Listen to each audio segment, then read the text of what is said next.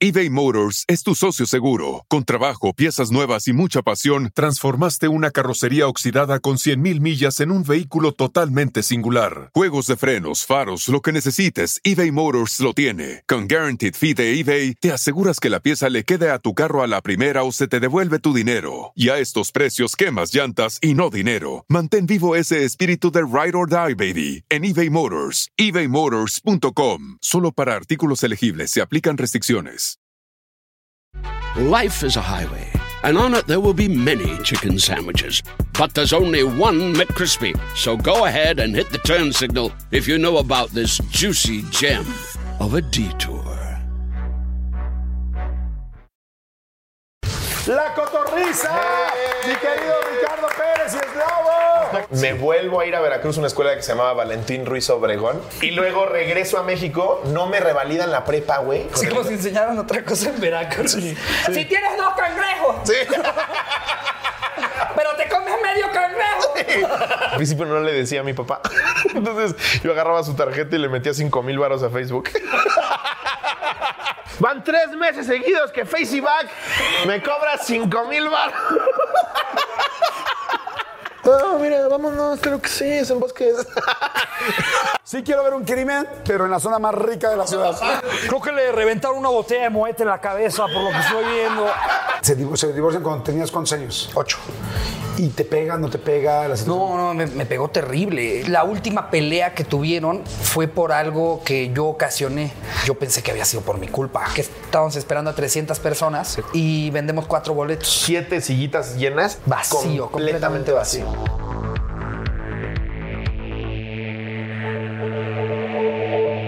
Pues bueno, un episodio más que además, bueno, no, la vamos a pasar padrísimo, increíble, porque son unos chingones, son muy divertidos.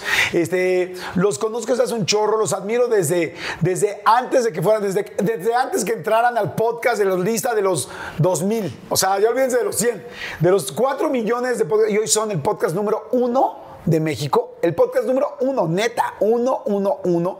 Los dos son estandoperos, son divertidos, son buena onda, son chingones y además, pues quiero saber cómo llegaron a todo esto. ¡La cotorriza! Mi querido Ricardo Pérez y el Globo. Hasta que se nos ¿Cómo hizo, Jordi. Hasta que se nos hizo Manuelito, como decía Ya Lucero, sé. ¿no? Yo, yo te, lo he dicho que me he aventado todas las entrevistas, güey. Yo ya llego, ya, ya traigo Kleenex así de. Yo. Como Ya llegué y ya estoy llorando, ¿no? Sí, ¿cómo arrancaste? Yo.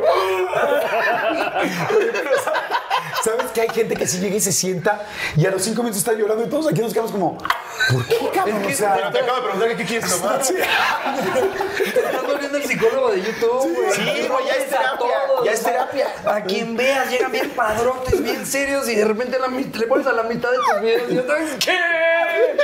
La cosa Jordi es que yo me llevo a una primaria que...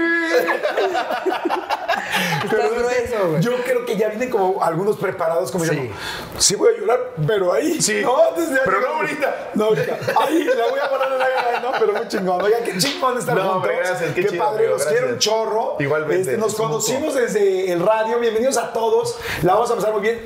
Tienen que escuchar la cotorriza. Yo sé que hay millones, literal millones de personas que escuchan la cotorriza. Pero bueno, si no la han escuchado, van a conocer a Slobo, van a conocer a Ricardo Pérez y van a ver por qué son tan chingones. y vamos a hombre. Platicar absolutamente de todo. Pero ¿cuánto lleva la cotorriza? Lleva realmente poco. Lleva Vamos dos años y medio, ¿no? dos años. Dos años y medio. Arrancamos en. ¿Ya cumplimos eh, los dos? Sí, arrancamos en abril del 2019. Este, güey, pues llevamos meses. Estamos en el 2021. Mira, ya, ya, ya programas son muchos. Este... Es que el 20 ni cuenta, güey. Pero sí arrancamos, arrancamos en abril del 2019 y hasta ahorita no hemos parado. Claro. Claro. Ahora entiendo por qué tanta pinche lana en mi cuenta. Ya decía yo de este reloj. No, se ha pasado muy rápido, mi Jordi. Y todo empezó imitando a Dora. Yo conocí, fíjense, yo cuando conocí a Ricardo, lo conocí así. ¿Cómo, cómo le hacías? Eh, Era cuando tra- traía yo un, un beat de Dora la Exploradora, que me acuerdo que, que, eh, la, la verdad es que si algo, si algo apreciamos mucho los comediantes de Jordi es que fue de los primeros en darnos un espacio a los comediantes en radio, como decir, ah, o sea, Jordi Rosado va a decir, está con nosotros Ricardo Pérez. Sí, no lo podíamos Era eso creer. que yo le ponía en mi chat de mi familia de, pues, ¿cómo ven que estoy aquí con Jordi en Exa, eh? Muy bien, hijo, muy bien.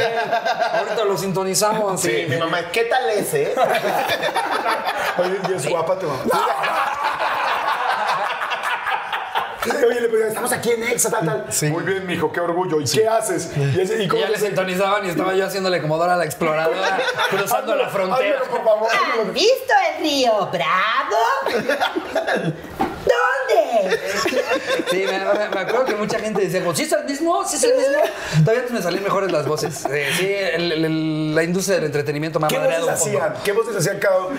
Bueno, cuando arrancamos, es que justo éramos, este, se le llama acting en, en el, en el slang del stand-up y es cuando si eres pues, muy gestual con tu rutina y, y tanto Ricardo como yo éramos mucho de imitar. Yo arranqué uno de mis beats que me, me volvió famoso, por así decirlo, fue cuando imitaba a los, a los doblajes del precio de la historia. Ah, de que llegaban a ofrecer cualquier estupidez y, y- y ese se me volvió viral porque sí llegaban con este, traigo la venta esta cula loca de 1917. Entonces em- em- empecé con eso y te importaría si llamo un experto y que ha llegado el experto y ya la cola loca y efectivamente es de 1917. Pero ya me empezaba a hacer todo mi beat de, de las estupideces que vendían y que el güey lo compraba como si fuera oro y nada más ese idiota lo pagaba. y de ahí arranqué y obviamente ya ahorita con la cotorriza nos fuimos a un humor más del color del carajillo. Oigan, ¿qué, qué anécdotas les, han caído muy buenas de la cotorriza? Híjole, del anecdotario han salido unas reverendas joyas. Hasta la fecha, mi favorita es la de Cesarín. ¿Qué pasó? Que es este. Cuenta, cuenta un chavo que, que iba en el turno vespertino de su escuela y que lo buleaban mucho, que, que se lo traían de cachazapes y que. Luego se cambia al turno matutino y que para él es como la oportunidad de empezar de cero, de ser eh, eh, un nuevo estudiante, llevarse con todos, este, darse a respetar. Llega su primer día de clases al turno de matutino y que de repente escucha que alguien, alguien le dice, ¡eh, eh! Y entonces este güey como que dice, puta, primer día ya me están buleando. Y que le jalan su mochila y se la rompen.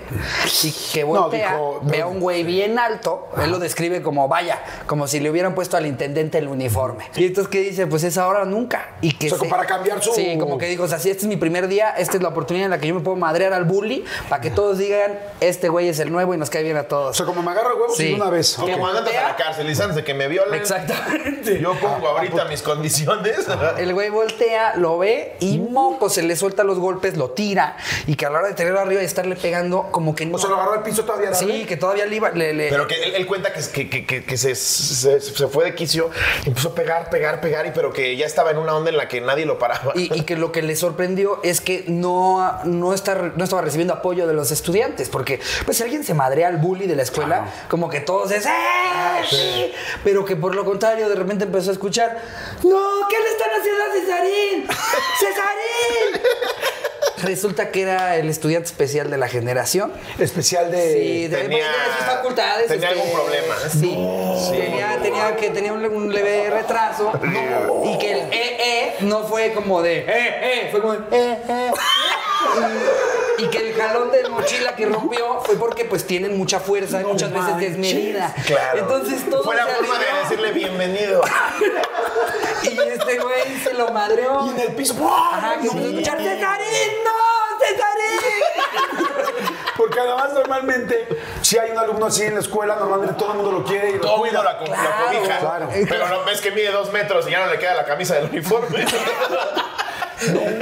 Se madreó al estudiante consentido de la O sea, generación. eso es empezar con el pie izquierdo Sí, güey. a un hoyo. Se regresó O sea, otro turno. O sea, tocar fondo y seguir cavando, ¿no? O sea, y la verdad lo padre del programa es que creo que también ha incitado a, lo- a los mismos cotorros este, que, que nos mandan sus anécdotas eh, a, a echarle ganas, ¿sabes? O sea, no nada más a contar Sí, a contar, el a vocabulario, la puntuación. Ya las titulan. la- sí, les ponen un título, hay una, eh, revelan el final, eh, eh, o sea, más bien como que sí se guardan hasta el final eh, eh, esos detalles que, que nutren tanto las, las anécdotas, se han vuelto buenos para contar qué anécdotas. chingón. Nos han Sí. hecho todo. no, todo la, la la comunidad que hemos hecho es que yo, yo me acuerdo que de chiquito yo veía, la, veía ventaneando y las noticias y los chismes y decía, ah, ese güey estaba diciendo pura pinche baba de perico. Pero cuando decían, no, es que me debo a mi público. Pero realmente sí es cierto, güey. O sea, eh, hemos hecho una comunidad bien padre en la que ellos colaboran muchísimo. Obviamente, la, la gente que no le gusta lo que hacemos dicen, como, ah, pues qué chiste, el público les hace su contenido y nosotros, sí, sí nos hacen nuestro contenido. Aprendido. Que te agradecemos adelante. mucho. y cuando las leemos y se involucran tanto con lo que dice Ricardo, ya se acostumbraron a la forma en la que leemos, cómo Claro. redactamos, que ellos también hacen lo mismo. Entonces se vuelve padrísimo. Claro. Hay muchas veces que nos llegan anécdotas que, que decimos, ¿para qué nos la jugamos? Aunque nos gusta ju- jugarle a de, aquí se dice todo, hay, hay, hay un límite de Claro. qué sí podemos decir Sí. y que no, por más que sea el internet. Y mira que el límite lo tenemos muy arriba, porque sí somos de humor muy negro. O sea, así, así nació la cotorriza. Pero la realidad es que solo que estamos haciendo reír, no estamos queriendo ofender a nadie ni buscar insultar a alguien. Al contrario, lo que Ni queremos es que te incitar a rías. la gente a Incitar algo al negativo. odio. Pero luego sí te das cuenta que tienes una.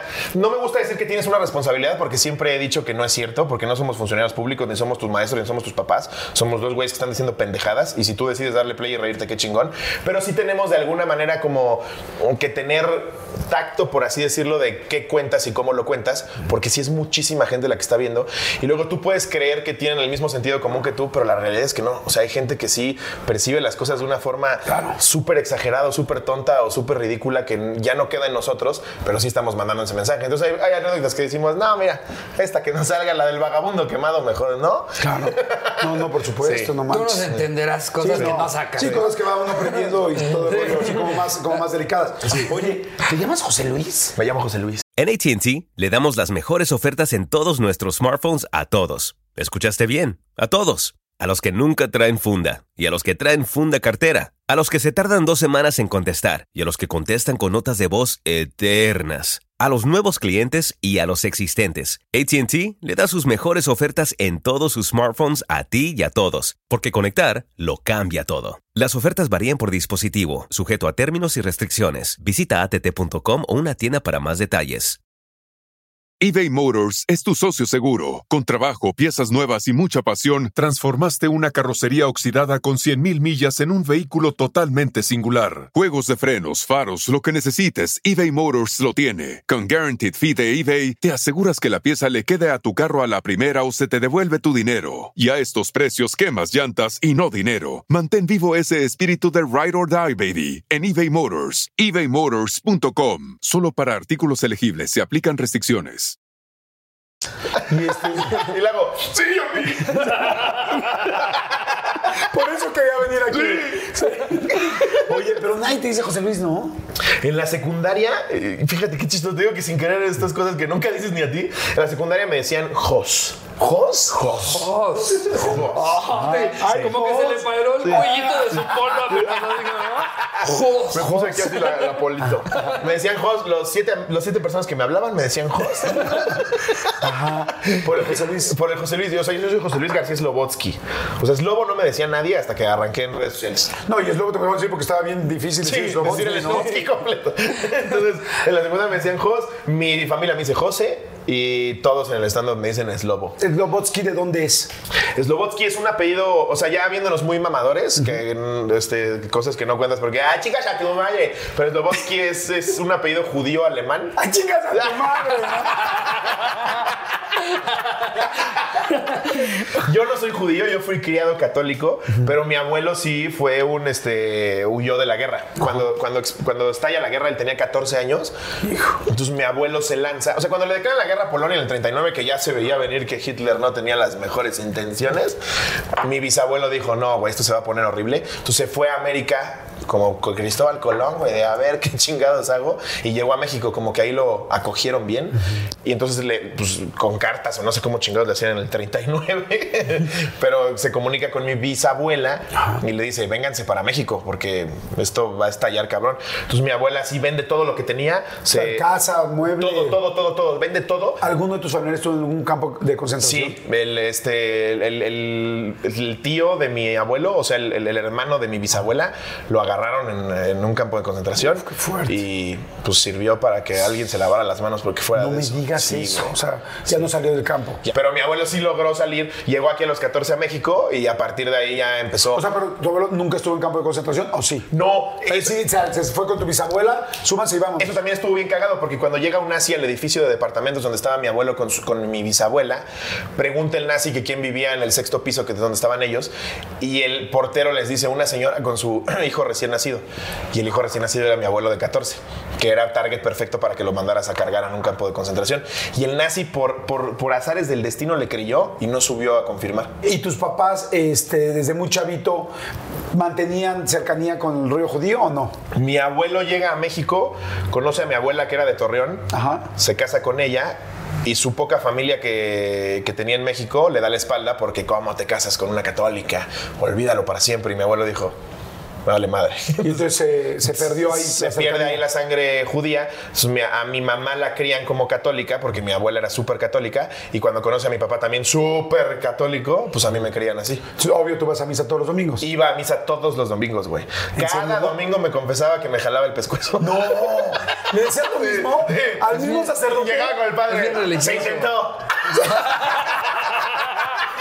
Lo intenté hora y media, dos horas. Sí, pues mire, padre, no le voy a mentir. Sí, traté, traté como de tres horas mantener las manos lejos de la mazacuata. Pero sí, todos los domingos yo iba, me confesaba, le ayudaba al padre, güey. Yo era monaguillo. Es un ¿En hombre, es un hombre de fe. Sí, ¿Eres güey. Sí. Sigo a la fecha con mi Virgen de Guadalupe. Es un hombre de fe. Y mi San Pablo bendito. Sí, güey. Entonces la gente, la gente se burla y dice que soy judío y que la chingada, pero la verdad es que yo toda la vida crecí. O sea, mis papás todos los domingos íbamos a misa de 11. Todos los domingos. Ok. Y hasta que ya me fui de mi casa y no he regresado. Se armaba el ligue en la misa, porque yo la verdad, yo también soy católico y, y la misa a la que yo iba era... Sí, sí. La Te ibas sí a veía. confesar dónde iba la niña guapita, ahí Sí. te ponías atrás. Y hasta lo gritabas fuerte. La pasea con Marijose. Oye, ¿y qué te decía el padre? O sea, cuando le decías que siempre, te la- o sea, que llegabas y dices otra vez, otra vez, otra vez, me masturbé, padre, ¿cómo le decías? ¿Sabes qué? Una- mi papá me dijo. Porque le dije, oye, me estoy jalando el pescuezo a diestra y siniestra. Así le dijiste, Le dije a mi papá. Tengo un mensaje importante que decirte. Querido padre, me estoy jalando el pescuezo a diestra y siniestra. O sea, con la derecha y con la izquierda. O sea, en el medio. fíjate que inteligente, ya está que le hacía el paso de la muerte. Sí, por si me dice que con la derecha es más pecado que con la izquierda, le digo que con las dos. Sí, porque eso te persinas, no soy tonto. Y mi papá me dijo, dile que tuviste pensamientos impuros y que hiciste cosas indecentes. Ah, sí te decía tu papá. Así me dice mi papá. Y yo, ay, papá, cállate. Si tú todos los sábados tienes pensamientos impuros y haces cosas indecentes. Pero ¿cómo sabes que lo sabes? Pues porque es cuando se encerraba con mi mamá y yo decía, no, precisamente a tocar temas de la familia. O sea, ¿Alguna vez los oíste? Sí, claro. Sí, sí, sí. Pues eso, esto, esto alguna vez lo conté la cotorriza. Una vez escucho a mi mamá que se ve que se le estaba pasando muy bien. Y yo bien inocente, tenía ocho años, güey. Llego al día siguiente con mi mamá en el coche que me está llevando a la escuela. Y digo, mamá, ¿qué pedo con esos gritos? Pues, me asustas. Me dice, no, es que me dolía mucho el estómago. Y yo me quedé con esa idea de, puta, ojalá nunca me duele el estómago porque mi mamá estaba gritando como si le fueran a prender fuego. O sea, ¿tu, tu papá es grande? Mi papá es grande y mi mamá es chiquita. No. Oye, ¿y algún día supiste lo que estaba pasando o no? Ya como a los 12 dije, ah, le andaba doliendo el estómago, sí, ya sé cómo suena. Oye, ¿y en tu caso? ¿Nunca los cachaste? Hubo, hubo una vez eh, que fue muy raro, fue muy raro porque mis papás ya se habían separado eh, y, y como que todavía medio lo quisieron volver a intentar. Y algo hicimos de noche, que llegamos dormidos, a mí me suben de brazos, ya sabes, de niño, niño que no se quiere despertar, que no está del todo jetón, pero solo se hace jetón para que lo carguen. Que ya pesa 50 kilos de ver. Sí, sí, exacto. Y, y me acuerdo que me llevan al cuarto de mis papás y como que ellos dos se quedan como de puta madre con el niño aquí, ¿qué vamos a hacer? No nos hemos visto en un rato. Y, y híjole, es que los va a balconear bien. Pero me acuerdo que mi mamá era la que más insistía que mi papá. Mi papá como que recuerdo O sea, ¿tú que... oías? Sí, yo oía. Pero tú sí. estabas dormido. Yo de espaldas. Pero, pero, Pero le decía. pero en un silloncito cerca Le de donde decía estaban lindo ellos. o más fuerte, o sea, era como amor. No, sí, mi, mi papá era como, es que está el niño, está, está, está aquí el niño, ¿no? Y mi, mi mamá era como de, como de, ay, ya está dormido, ya, ándale, quiero, y no sé qué. Y yo recuerdo pensar, mejor me aguanto este momento porque capaz si esto rescata el matrimonio de mis papás. Entonces yo recuerdo pensar, no los quiero distraer porque están teniendo un momento. Y entonces yo nada más me concentraba en, duérmete, chingada madre, duérmete. Duérmete, entre, te duermas, menos trauma. Oye, cada cinco minutos que me duerma antes, menos drama del psicólogo. Sí, afortunadamente sí me llegué a quedar dormido, pero sí me llegó a tocar escuchar, pues como que el cachondeo hablado de ay, qué, y ándale bien, que no, ¿sabes? Ese pedo sí lo escuché y tengo muy marcado pensar, no voy a comentar nada porque esto, esto lo- ellos lo necesitan. Ah, muy chiquito, pero muy maduro. de, necesitan este momento. necesitan Oye, ¿no se te ocurrió mejor despertarte e ir a tu cuarto? Y lo, lo hice, lo- o sea, eh, es que hubo un Je- momento. jefa, ya. Ya me voy a dormir. Sí, que en un grito fuerte hago el. Me estoy volteando, tienen 10 segundos para ponerse algo. Qué cañón. Y ahorita te quiero preguntar eso porque sabes que, que sí es bien fuerte cuando uno está chavito, porque yo vivía muy parecido a ti. Sé que tus papás se divorciaron chicos y que uno a veces se siente como un poco culpable y no se separa. Entonces, fíjate, pero como una cosa que es desmadrosa Sí. puede de repente decir, en ese momento yo lo que quería era aún aguantar esto con tal de que mis papás no se vayan. Sí. Ahorita vamos a conectar ahí. Claro. A ver, me regreso contigo y ahorita me voy Sí. contigo. ¿En qué escuela estuviste? En un chingo. No. O sea, mi papá estaba obsesionado con que hubiera buen inglés. Ahí te va. Williams, Belfort, British, Colegio Sara Alarcón, que ahí se rompió la regla del buen inglés. Sí, oye, ¿y eso qué pedo, no? Ahí, ahí, apre- ahí aprendí a saltar en microbús. Luego me voy a Veracruz. Ah, en este Inter me fui a Veracruz a uno que se llamaba Colegio Bilingüe de la Veracruz. Ok. De la Veracruz. De la Veracruz. Ahí también había buen inglés. De, de esas escuelas que a huevo te daban este libro de inglés gigantesco con un chingo de historias. Luego me regreso a México. Otra vez al Sala Halcón, me vuelvo a ir a Veracruz, una escuela que se llamaba Valentín Ruiz Obregón, que es el infierno, la verdad, ¿para qué les miento? Y, y luego regreso a México, no me revalidan la prepa, güey. ¿La prepa? Ya eh, llevaba dos años y medio de prepa. Llego a México y me dijeron, no, es que como lo hiciste en Veracruz, y yo, pues si no es Ucrania, pendejo. es, es- es- es Veracruz, güey. Y me dijeron, no se puede, tienes que ir a hablar a Jalapa, que es donde están las oficinas de la CEP en Veracruz. Ahí vamos toda mi familia a Jalapa porque este pendejo. Se- como si enseñaran otra cosa en Veracruz. Si tienes dos cangrejos, Sí. pero te comes medio cangrejo. Rosita tenía siete bolovanes. Se come cuatro. Y la maestra me dijo, aquí no saben lo que es un bolobán. Entonces, voy a la cepa Hablamos con el según mero chingón. No me arregla nada. Regreso a México a la escuela, porque yo ya estaba terminando el último semestre de prepa, güey. Regreso a México a la escuela y me dicen, no sirve de nada lo que hiciste en Veracruz. Y yo, me lleva la chica. Y dije, tengo que acabar la prepa, güey. Entonces en la prepa no me, no me revalida nada. La empiezo de cero. Pero la prepa abierta, la neta, para mí, después de las prepas en las que estaba yendo, la prepa abierta era una mamada, güey. O sea, la pasabas con los ojos cerrados. Entonces te daban disque clasecitas para llegar a presentar exámenes. Y tengo el récord en esa prepa abierta, que estaba, o sea, hacían el mame de que iban a poner una foto mía. Tengo el récord en esa prepa, que acabé la prepa en siete meses, güey. Toda la prepa. La acabé en siete meses. ¡Wow! Y de ahí me voy a estudiar diseño gráfico a la VM. Imagínate, por fin acabo la prepa y voy a la VM, también hay que ser. No, pero bueno, es buena, ¿eh? Tiene cosas bien chingonas. Bueno, han subido muy cabrón. Sí, ajá. Jordi, ajá. No, neta, yo sí los conozco. Se ve que va a salir la pleca aquí abajo. Estudia ahora. Sí, sí, sí, Jordi. Pero vamos a un corte y sale la VM con su to- termo. No, la verdad me la pasé bien, güey. La verdad, fuera de broma, eh, me la pasé bien, eran buenos maestros. Lo acaba de comprar una cadena canadiense que se llamaba Lawrence, una sí, Lawrence International, una madre así. Me la pasé bien, pero en diseño dije, puta, no, güey. Yo me metí a diseño porque sabía dibujar. Ok. ¿Y, si hablabas bien inglés? Perfecto. Ay, o sea, hoy si te preguntan inglés, ¿puedes poner 100%? Yes. No, sí lo sentí, sentí que yes. Y estudiaste algo más creativo después. Fíjate, me voy a derecho. ¿A derecho? Sí, güey. Entro a derecho, me empieza a gustar mucho la teoría, pero me doy cuenta que la práctica en México, güey, es completamente diferente a lo que es su. Pero no en la UVM, ¿no? Ahí, ahí No, te me paso a la Salle. La Salle. Investigo cuáles son las mejores. En esa época estaba la Salle, la UP y la Libre de Derecho. Ok. La Libre de Derecho, entrar ahí, tenías que ser un superdotado. Ok, Cosa te que voy a hacer una pausa nada Sí. más. Porque, o sea, yo lo sé, ¿no? O sea, que a ustedes les iba bien, pero que a estos cabrones les iba increíble de lana. Sí. O sea, cabrón. O sea, sé que este güey viene de la high, high, high, lo cual no está No, mal. no te creas, ¿eh? ¿No? No. ¿Qué estudias? ¿Tocas algún instrumento? Sí. ¿Qué toca? Por ejemplo, yo tocaba la flauta dulce que me compraban aquí en la... No, sí, no. acompañar Tú- escolar. Yo- Espérame, ¿tú qué, tú qué tocabas? Sí, sí, no, ¿Qué ya sé que, No, a qué punto a ver, quieres a ver, llegar. ¿qué tocabas? Sí, toqué el violín, toqué el cello, toqué. ¡Puta madre! Yo la pinche flauta esa que hasta se te hacía amarilla en seis meses. No, en seis meses ya se veía bien A lo, colorida. a lo Yo que un iba- chelo solo lo había Con visto su, en un museo. de plástico, y este cabrón. Espérame, ¿tocabas el chelo? Sí. ¿Y en qué lo llevabas? Ok. Así como la mía de plástico de la, la flauta. No, pues en, en Donde el estuche el del chelo. Sí, eso es como una mochila de tela en la que cabe el chelo y te lo llevabas tú así como de mochila. Ah, qué chingón. Pero, pero en realidad, o sea, lo- a lo que iba con eso es, o sea, creo que más bien mi papá fue un güey que se empeñó en, en como, eh, el, el- se puso de objetivo colar a sus hijos dentro de oportunidades que a veces luego ni siquiera la, la- la clase alta le da a sus hijos. Mi papá se gastaba casi todo, Todo su en dinero su- en su estudio. en, en las escuelas de sus hijos. O sea, no era como de que... Pero ¿cuál es? O sea, porque yo me acuerdo de mis pedos yo, en la nunca tuve escuela. la- yo nunca tuve las consolas de, de Nintendo y eso. O sea, haz de cuenta, yo pensaba, el otro día, de hecho, hasta le contaba a mi papá que yo pensaba que yo tenía unos primos millonarios. Porque siempre tenían el Nintendo, el Xbox, el PlayStation, todo.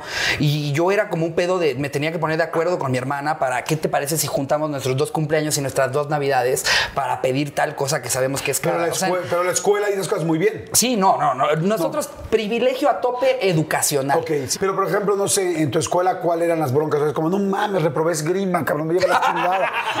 No, Saqué siete en Quidditch, dice. no, estoy que me lleva la chingada, parece que me voy a, a se- a- a segunda, a segunda vuelta de equitación. No, no mames, güey. No mames, no Me mames, odia, profesor, Me güey, me odia. Me traje otro caballo y me lo quitaron.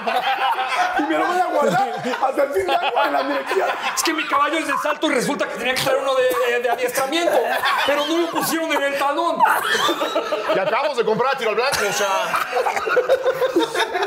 eBay Motors es tu socio seguro. Con trabajo, piezas nuevas y mucha pasión, transformaste una carrocería oxidada con 100.000 millas en un vehículo totalmente singular. Juegos de frenos, faros, lo que necesites, eBay Motors lo tiene. Con Guaranteed Fee de eBay, te aseguras que la pieza le quede a tu carro a la primera o se te devuelve tu dinero. Y a estos precios, quemas llantas y no dinero. Mantén vivo ese espíritu de Ride or Die, baby, en eBay Motors. ebaymotors.com. Solo para artículos elegibles se aplican restricciones. Life is a highway, and on it there will be many chicken sandwiches. But there's only one McCrispy. So go ahead and hit the turn signal if you know about this juicy gem of a detour. No, no, o sea. ¿Dónde, estudiabas? Yo, yo estudié toda la vida en una misma escuela que, que se llama Green Gates, Ajá, eh, sí la conozco. eh, de- cerca de Lomas Verdes. Este, pero él sí, su obsesión siempre fue como de intentarlos mandar a lo mejor que yo pueda, que yo pueda mandarlos. Y, y, pues sí es una mentada de madre cuando, cuando de repente te encaminan toda tu, tu- tu carrera, porque incluso desde la primaria, secundaria, te empiezan a mentalizar a que te estás preparando para, para un día poder ir a una universidad, una Ivy League, ¿sabes? O sea, una de las top 10 del mundo. Y que de repente yo, yo diga, es que el stand-up pa.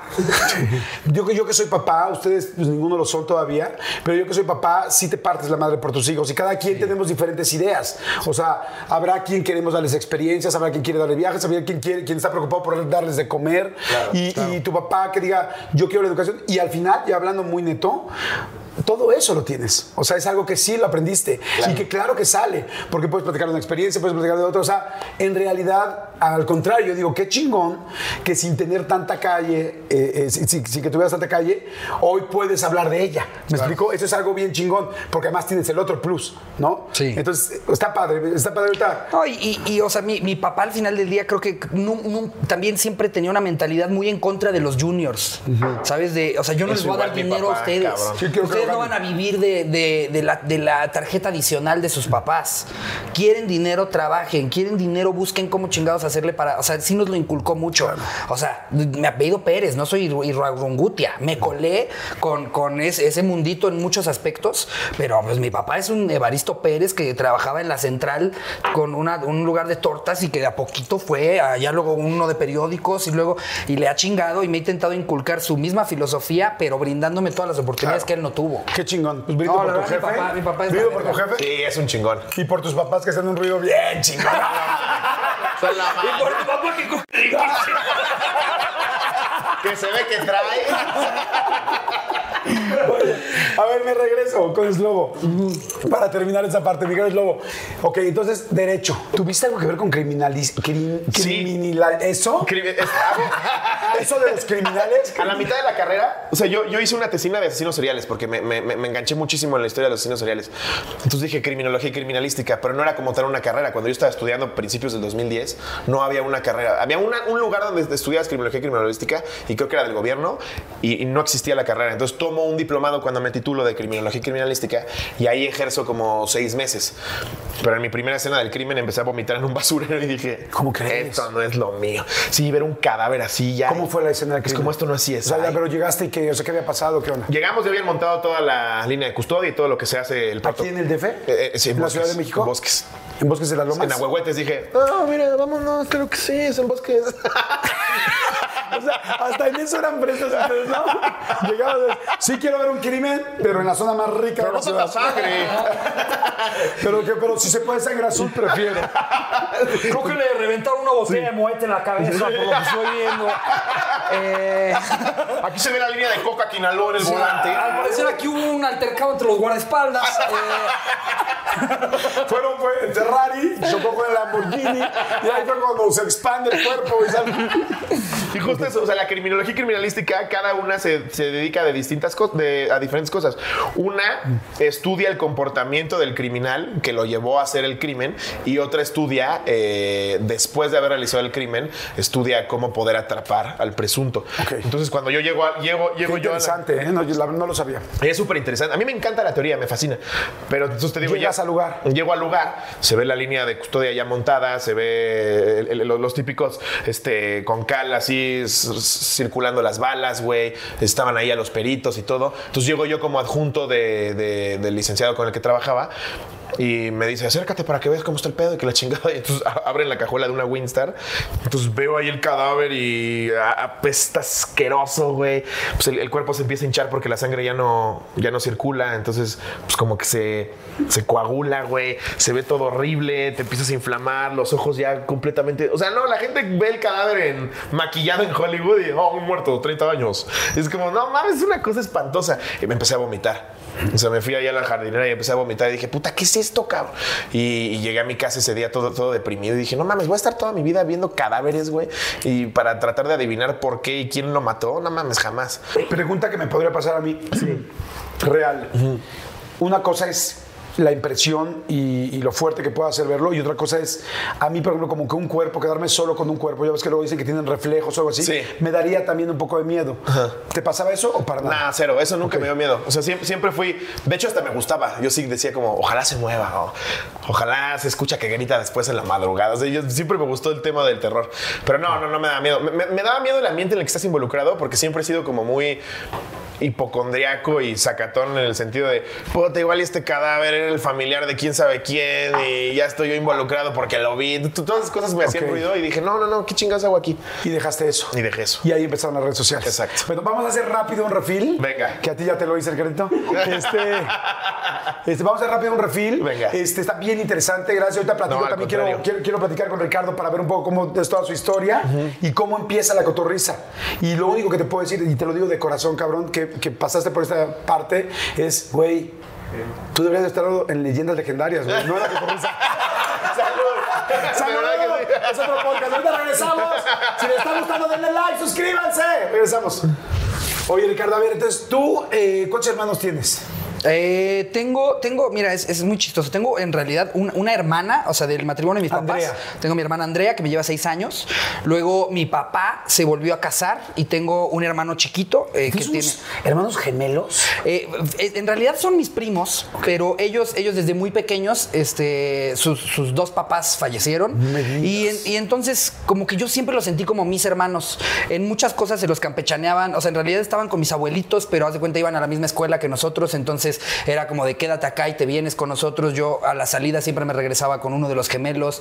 Eh, entonces, para mí, a- aunque como tal de mi, de mi unidad familiar está, solo es Andrea, para mí también, yo, yo, eh, o sea, tam- también está el del segundo matrimonio de mi papá, Ni- Nicolás, mi hermanito pequeño, y también veo a los gemelos como a mis hermanos. O sea, yo, yo le hablo a la gente y le cuento a la gente de ellos como mis hermanos más que como, como mis primos. Tú eh, lo platicamos hace rato, ¿no? Que tus papás eh, pues, siempre fueron, me imagino que muy unidos en un principio, y luego a ti se, divo- se divorcian cuando tenías cuántos años. Ocho. Y te pega, no te pega la situación. No, no, me, me pegó terrible. Eh, porque aparte, eh, la última pelea que tuvieron fue por algo que yo ocasioné. Y pues a, lo- a los ocho uno no, no- no aprende a entender el, el trasfondo de las cosas, que esa es la gota que derramó el vaso. eh, y yo pensé que había sido por mi culpa. Si no sabes que es una gota, sino que había un vaso completo. Exactamente, Ajá. sí. eh, eh, ¿Qué pasó? Curiosamente fue todo por un vaso de agua. Curiosamente. Eh, mi, mi mamá no había llegado a la casa, había salido, no me acuerdo si estaba trabajando. Mis dos papás toda la vida. Eh, y ah, hu- hubo una vez, por lo general mi papá era el que llegaba tarde, pero esa vez estábamos mi papá, yo y mi hermana en la casa. Y a- algo como de que, ah, de chiste, que jajaja, jijiji, le aviento yo un vaso de agua a mi papá. Y dice, ahora sí, ¿no? Y me avienta dos vasos y de repente que una jarra y pelea de agua en la casa.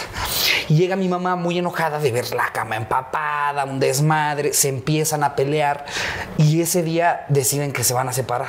Pero para mí fue por ese vaso de agua que le aventé a mi papá, se separaron.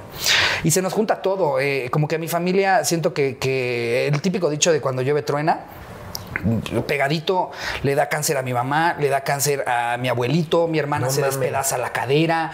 eh, y entonces como que de repente, lo, lo que te digo que yo admiro muchísimo de mi papá, que él, él siempre ha, ha movido cielo, mar y tierra por intentar lograrle lo mejor a, a su gente, ¿sabes? A, a su familia, a sus amigos. Yo lo veo como tiene su, su tiene, tiene un corcho con las cosas de sus sueños, ¿no? Y se cuenta, hay un, hay un pinche coche que él ha querido toda la vida, que nunca se lo ha comprado. Y yo ya sé que la universidad de mi hermana, la operación de mi hermana, el tratamiento de mi mamá, un sinfín de cosas que él ha hecho por otros, costaban más que lo del pinche coche que nomás no se ha comprado. Ya voy a llorar yo, güey. Cuéntate tus cosas nada más, güey. Oye, entonces tiene el board este con... Con, sus, con las cosas que él siempre ¿Qué ha querido. coches? Es, es, es un Porsche. eh, eh, yo la verdad no sé mucho de Caimán, coches. Panamera, Puede ser un Boxster, Ca- puede ser Carrera. Un Boxster, creo que es un Boxster. Boxster. Siempre ha querido un Boxster y nunca se lo ha comprado. Eh, eh, como que él te digo, o sea, para, para beneficio propio siempre se ha ido a la opción más barata, más accesible, lo más sencillo, pero cuando es para sus hijos, para sus papás, para sus amigos, siempre intenta ir el extra mile. Entonces, haz de cuenta, mi mamá le da cáncer, la trataron en Houston. A mi hermana le, le- se despedaza el fémur y todos los doctores en México le decían que ya, o sea, que, que- que iba, era un hecho que iba a tener que usar zapatos que, que le, que le, Que le emparejaran que le el talón. emparejaran la pierna porque ya no le iba a crecer. Veías un tenis y un tacón. Justo, güey, te lo juro, las fotos se las enseñaban y eso era lo traumante. que era como de, pues, güey, hay gente que ya sí lo usa y entonces traen un zapato de este tamaño y un zapato chiquito, uno normal. ¿Va a la disco o a la playa? Dice.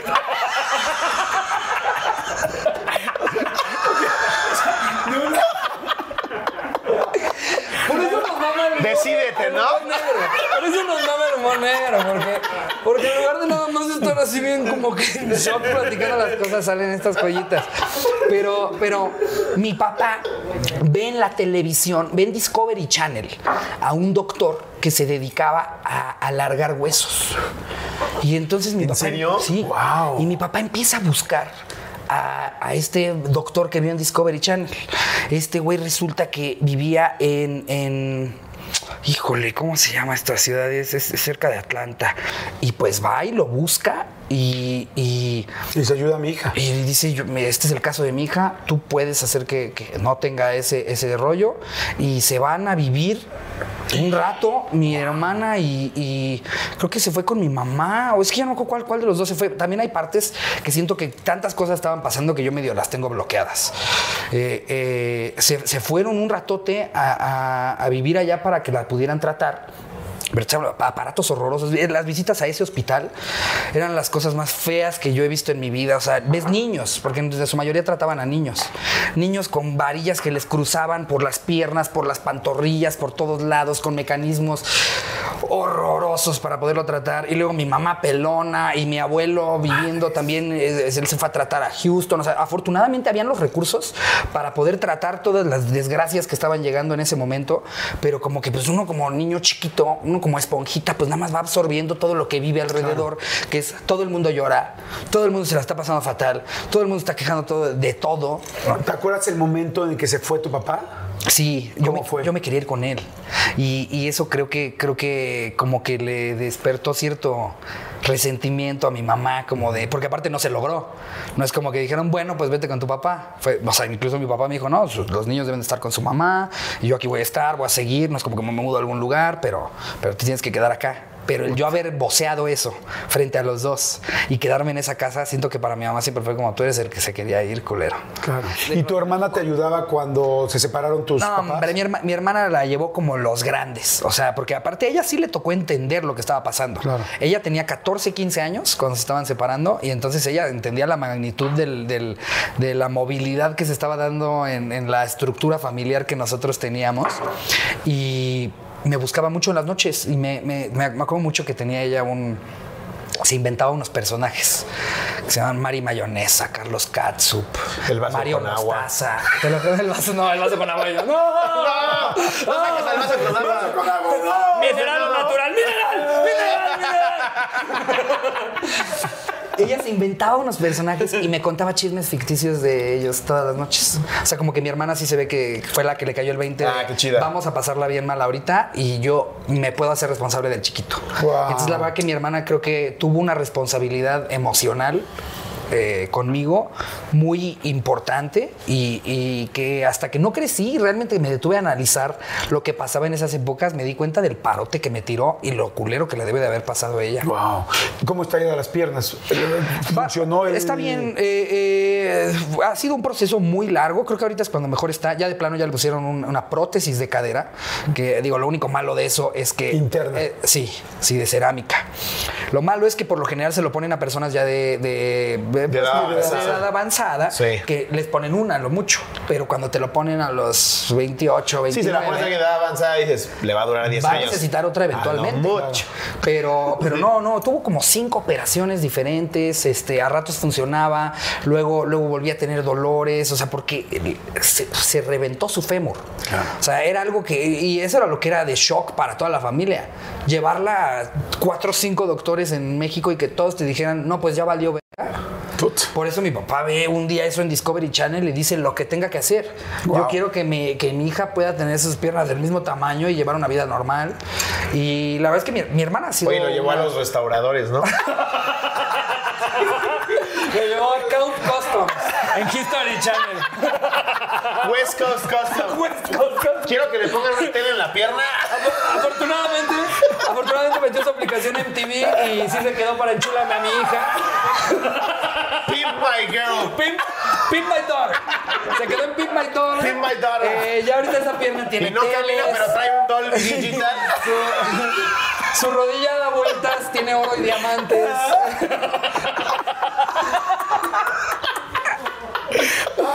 Tiene un mini billar en la nuca. Eh, como sabemos que te gustan los tacos al pastor, al abrir, tu, no, al no. abrir tu pantorrilla podrás encontrar un trompo al pastor.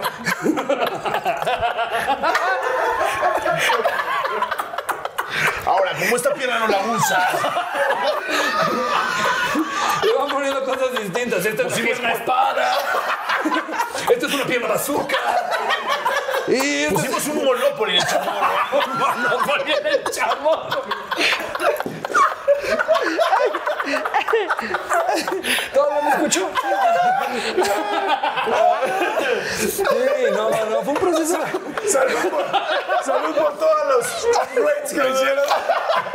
Sí, ya, mira, ahorita lo bueno es que si nos quedamos sin wifi, mi hermana trae un modem. No, si les está gustando, por favor.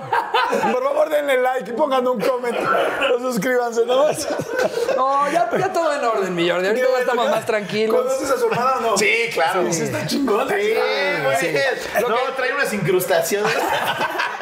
No, está perfecta. Oye, ¿es cierto que se fueron? ¿Que te fuiste a la luna de miel este cabrón? No, ¿qué? qué? A ver, a ver, a ver explíqueme. A ver, nosotros, eh, eh, afortunadamente, al proyecto le empieza a ir muy bien y entonces todos los fines de semana estábamos de gira y siempre entre semana estamos grabando. De repente, con este tema Porque de que... hacen sus eventos, o sea, hacen sus stand-ups juntos, o shows juntos, pero también hacen stand-ups separados. Exacto. Pero a ver, ¿qué te dijo tu mujer? ¿Cuánto llevas de casado?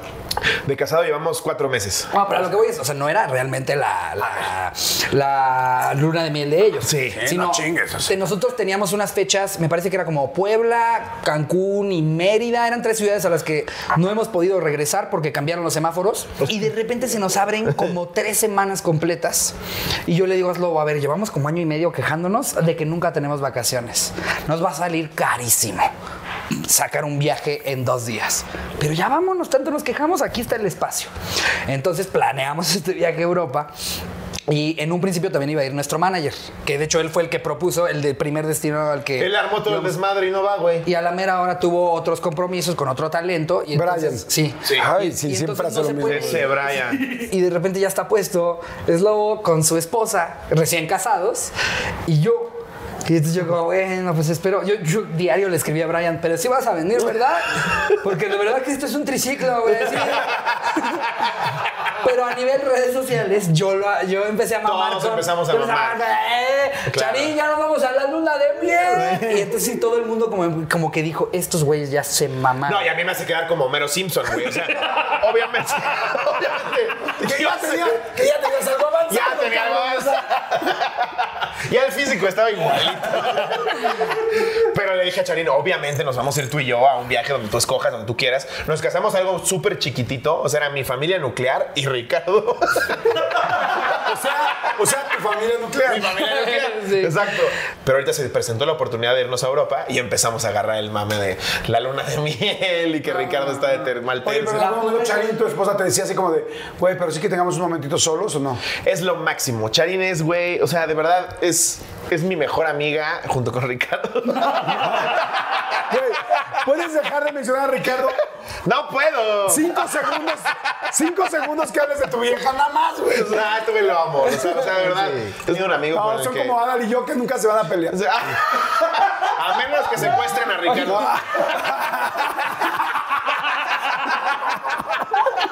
O, ¡oh, digo yo! O, ¡oh, digo yo! Oye, el rescate, ¿podemos bailar el? Digo, ya. Y Charín, Charín es lo máximo, güey. Es súper alivianada, jala todo, güey, se acopla todo. eh, le propones algo y tantito te hace rabieta y después te dice que sí. Es lo máximo. Se lleva muy bien con Ricardo, güey. Nos, nos conocemos de hace más de ocho años. Entonces dijo, claro que jalo, claro que sí. Y de repente se había lugarcitos en el que, eh, Ricardo, vete a ver qué venden allá. y ya nos íbamos para otro lado. Pero la pasamos increíble. ¿Tuvieron la intimidad? Tuvimos intimidad. ¿Es- ¿Escuchaste esa intimidad o no? No, no, no. cuarto Cuartos cuarto. separados, ¿no? Cuartos separados siempre, o sea, Sí, no sí, manches. sí, lo que era dormir. Yo había ellos. pedido una cama extra para mi cuarto para Ricardo, pero dijo, no, no, no, sí, no, no, aparte. Y como yo pensé que la cámara extra era para Charín, me enojé, me enojé y le dije, no, pues yo saco mi propia habitación. Oye, No, ella ¿qué todo el tiempo intentaba aclarar. De repente hacíamos historias de acá es la luna de miel y nada, ves como entró Charín así. No es luna de miel, ¿eh? No, es todavía me debe un viaje. Y si se lo debes, güey. Te lo debo. Sí, sí, le ¿Y debo. La luna de miel no ha sido. Ella, ella quiere, pues que es, que es más como de experiencias en la naturaleza que yo soy cero eso. Pero digo, mira, si le gusta, si es algo que quiere, vamos a una cabaña en Orizaba ahora. ¿Eso quieres? Eso ¿Quieres quieres? Orizaba? Lo tengo y te lo Y doy. te lo doy. Así, así como el papá de Ricardo, lo tengo, aunque me quede sin nada más. Vamos a la pinche Oye, para lo que me salió el vuelo a Ámsterdam, pues Sí. compramos Orizaba, güey. Claro. Oye, ¿y en Ámsterdam no tuvieron alguna experiencia que se metieran en algún lugar muy loco? Sí. Sí, de, de hecho ese creo que fue... Los ojos de los dos. Es que, ese, es que ese fue el momento en el que más se notó el ¿qué hago yo aquí con ellos? ¿Qué pasó? ¿Te da permiso de hablar de Por ese día? favor, Sí, por favor, íbamos Por caminando. favor, por favor, íbamos Pero- caminando en el Red Light District, que es este, esta calle No, de. es que buen inglés habla. No, no, Siete escuelas, A full, güey. a full. Red Light District. Sí. ¿Sí lo dice bien? Sí, no, claro. Íbamos caminando en, en- en esta calle que es depravación total, güey. El Disneylandia de los depravados. Y literal, como te lo ponen en las películas, como te lo platica la gente que ha ido, hay vitrinas con viejas bailando desnudas, invitándote a entrar.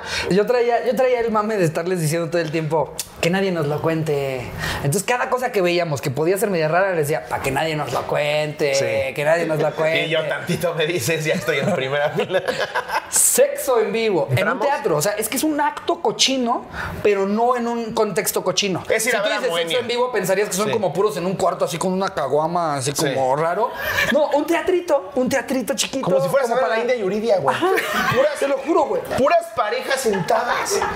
O sea, llegamos, te lo juro, el 90% de la gente eran parejas con su carita de, ay, ¿qué estamos haciendo aquí? Como que se ve que lo agarran de precachondón. Sí. ¿Sabes? Como para ver, oh, ahorita llegamos a la casa o así. Entonces estuvo bien incómodo porque llegamos como a la tercera fila del, de- del escenario. Paso yo con Charín y Ricardo dice, no, pues yo me quedo aquí hasta acá. Entonces, estábamos como a los extremos de cada fila. Se abre el telón, empieza una chava a bailar completamente desnuda. Se saca cosas de su papirruchis que yo no sabía que cabían tantas. ¿Cómo crees? Sí, güey. Como No. cajuela de combi. como bolsa de Mary Poppins, güey. O sea, de la nada dijo, hay tacos de guisado. No, no, una cosa espectacular. Sacó merch, güey. ¿Tienes este Nele? Espérame.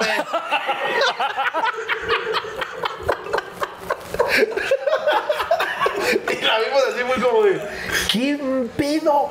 Se cierra el telón, se vuelve a abrir, una chava pegándole un guapote a un güey.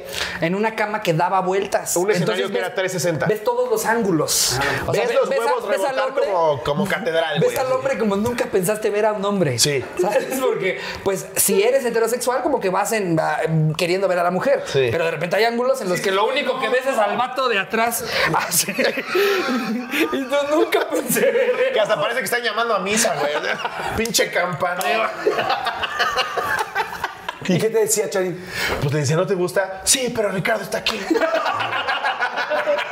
Señores, vamos a hacer rápido refil y seguimos platicando para que me platiquen cómo se armó la cotorriza y cómo va y cómo se arma y cómo todo. ¿Sale? va. Sale, vale. Señores, saludos. a todos. Espero que estén Saludos pasando en bien. casita. Saludos a los que están trabajando, a los que están este, chambea- a los que están preparando algo, a los que están haciendo que hacer, a los que están eh, divirtiéndose nada más, a los que traen una bronca muy perra ahorita. Esperamos, eh, y yo y con toda la producción espero que se alivian en un rato. Distraigan. Que es el objetivo, que una vez a la semana, una hora y media a la semana, vean una entrevista con alguien que a nosotros y que a mí personalmente me parece muy interesante que conozcan. Y hoy son Slobo y por supuesto Ricardo. Sale, vale. Salud, chicos, regresamos. La cotorriza. Ya escuché más o menos todo un rollo, luego tú te fuiste a estudiar a Vancouver, creo. Sí. ¿No? Estuviste estudiando allá, luego te regresaste, todo el rollo. Pero ¿en qué momento dices, ok, me quiero dedicar a esto? Tú, Slobo, ¿en qué momento dijiste, me quiero dedicar a esto? Para mí creo que fue Ah. catártico. Ajá, o sea, creo, creo que fue como un soltar un sinfín de cosas que traía yo, porque cuando me fui a estudiar a Canadá fue por todo este mismo proceso que te cuento de mi papá, de desvivirse por darnos oportunidades, que gente que estaba en posiciones económicas muy por arriba de la de él, no le daba a sus hijos. Y nos hacía constantemente valorar y entender ese esfuerzo. Estudias en Canadá. Sí. Y, este, y allá regresas tranquilo, estabas bien. No, no, no, muy mal. Eh, el primer año de mucho desmadre, el, el segundo ya más de tomármelo en serio y como a, a mitades del tercero, o sea, como para ya, ya de, de dos años a dos años y medio, entro yo en una depresión terrible porque, porque toda mi vida giraba alrededor de la universidad y de los estudios y de que me fuera bien y de aprovechar esta oportunidad que me tomó tiempo entender que el que una oportunidad no la tenga cualquiera no significa que sea huevo para ti. Y entonces, este. A mí- estaba mí esa eso- frase, ¿eh? Sí. A mí eso me costaba mucho trabajo porque yo decía, es que yo tengo que aguantar, tengo que lograr, tengo que. Porque sé todo lo que sacrificó mi papá para tenerme demasiado aquí. peso. Entonces entonces te. Jamás me atreví a decirle, esto no es lo que yo quiero estudiar, esto no es donde yo quiero estar. Yo, yo desde niño, me, me- y, y por eso te decíamos hace rato, por ejemplo, de otro rollo. Era el único día que a mí me dejaban, tenía yo el permiso y rogué por ese permiso para que los martes me pudiera desvelar siendo un niño. A mí me fascinaba la televisión y yo quería algún día eh, Sí. conducir, actuar, eh, lo que fue. Yo veía la televisión como una caja mágica de eso es imposible. Pero fíjate qué chingón. La fábrica de sueños, hablando. Sí, totalmente. Pero sabes que, hablando. mamador. Sé que lo dijiste en chiste, pero yo sí lo sentí. sí, sí, Yo sí lo sentí. Claro. Exactamente. Y sí empezó a llorar ya ahorita. Pensé que ya había librado la entrevista sin llanto, yo pero fue un momento. No, le empecé yo a pasar fatal, la verdad, porque, porque por, por eso mismo sentía que yo iba hacia tal vez un, un rumbo muy afortunado y privilegiado, pero que no me llenaba. Mi mamá, afortunadamente, con este sexto sentido de mamá, de sé que mi hijo la está pasando mal, en como tres intentos me dice, prefiero que te regreses y afrontes lo que te espere con, con tu papá, porque ese era mi gran miedo. Decirle a mi papá, hey, todo lo que sacrificaste y todo lo que hiciste por nosotros, no lo quiero. Madre, Como sí. que tú dices, no puedo ser ese pinche malagradecido. Sé lo que le costó. Sí, pero Entonces, al mismo tiempo estoy no me pasando atrevía. terrible. Exacto, Entonces, pero ya ¿cómo se le- me veían las costillas. Y entonces como que sí es un tema de, es salud, eh, eh, Mental, sal- güey. salud mental y hasta física, o ya decirle la neta a mi ¿Y le papá. escribiste o qué? Mi mamá me anima a un día como, ya cuéntale a tu papá bien qué pedo. Y hasta como que yo, a mí me daba culo hablarlo en persona o hablado, entonces hasta le escribí un mail. de, esta es la ¿Neta? situación, sí, esta es la situación en la que creo que me encuentro. Yo aprecio mucho todo lo que has Adjunto hecho. archivos. Sí, sí, sí. Tus costillas. Así, mis- mi vena, así.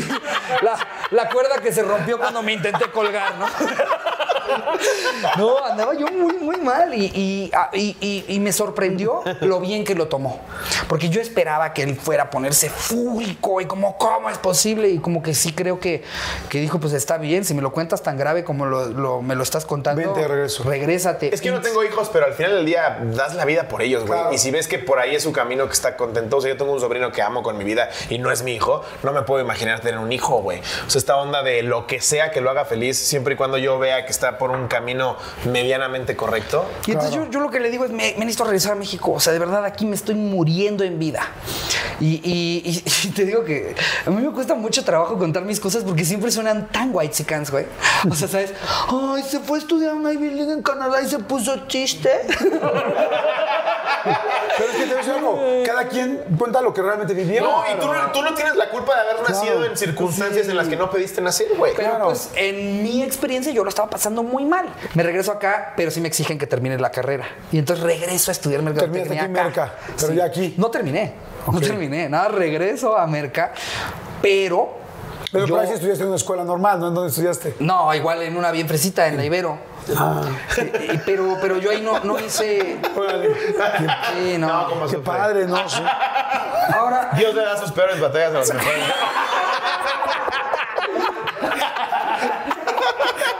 ahora siento que ahí solamente fui, fui a cumplir horas. Siento que solo fui a cumplir horas porque, por ejemplo, no hice un solo amigo. O sea, yo, yo nada más era el güey que, fuma en la- que fumaba en la fuente. O sea, yo iba a cumplir, iba a cumplir y ya. Porque era lo único que me interesaba, de llegar con mis papás y decirles, estoy haciendo lo que me están pidiendo. Pero descubro el stand-up. Veo videos en internet de gente haciendo stand-up en español y encontré mi rumbo para, para hallar en dónde se movía todo el gremio. Y empiezo a ir a esto y mi papá me dice, nada más, mientras no descuides la escuela. Ah, es lo que realmente Y en tu vale. caso, es luego, ¿cómo fue que te fuiste acercando? Tú empezaste con los Vines, ¿no? Yo empecé en Vine, o sea, yo... yo Él ya llegó famoso. A mí Él ya siempre- llegó famoso. Yo ya llegué con ese handicap de que había gente que ya me seguía. Yo no sabía lo que era el stand-up, no, no tenía idea. Pero a ver, ¿tú cómo empezaste con el Vine? O sea, ¿dónde dijiste, ah, me voy a grabar, está cagado? Un día me ¿Porque un amigo- seis segundos? Sí, güey, seis ¿Cómo segundos. haces reír en seis segundos? Seis segundos. Me escribe un amigo de la universidad y me dice, deberías de bajar esta aplicación, está cagadísima, tú eres muy cagado. A mí siempre me gustó hacer reír, güey. Siempre, siempre era como mi ventaja. Era como con, con la forma en la que convivía. O sea, yo llegaba, contaba un chiste, hacía reír a los profesores, hacía reír a los maestros. Entonces me gustó Vine, empecé a subir mis videos, les empecé a ir súper chingón. Conozco el stand-up, me, me acerco al, mundo del stand-up porque había varios stand-uperos que publicitaban sus shows en Vine y con eso se daban a conocer. Y dije, puta, esto está increíble, güey. O sea, te subes al escenario, tú escribes tus chistes, tú haces reír a la gente. Me empezó a fascinar. Tomé el curso con Gon Curiel, que yo lo agradezco muchísimo que me haya dado el curso.